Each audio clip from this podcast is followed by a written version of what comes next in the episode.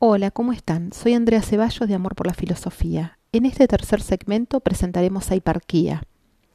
Hiparquía fue una filósofa representante de la escuela cínica que vivió en Grecia entre los años 346 y 300 a.C.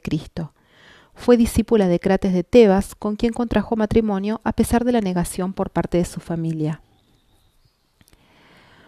La escuela cínica a la que perteneció Hiparquía fue fundada por Antístenes. Uno de los filósofos más representativos fue Diógenes de Sinope.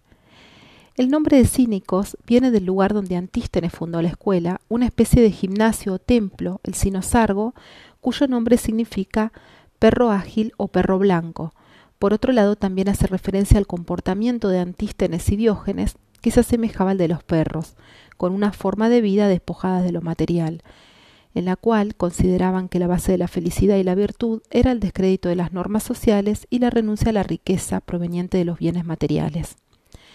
Hiparquía fue parte de este grupo y atravesó los siglos siendo una de las mujeres en dedicarse a la filosofía, algo inusual para aquella época. Hiparquía es la única filósofa a la que Diógenes Laercio dedica un capítulo en su libro Vidas, Opiniones y Sentencias de los filósofos más ilustres. Ella participaba en las discusiones que se daban al interior del grupo de los cínicos, siendo una de las únicas mujeres en el mismo.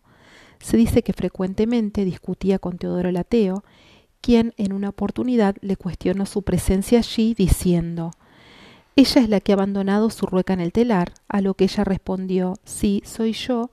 ¿Te parece que he optado mal al respecto de mí misma si el tiempo que perdería en el telar lo he usado para dedicarme a mi educación en las ciencias?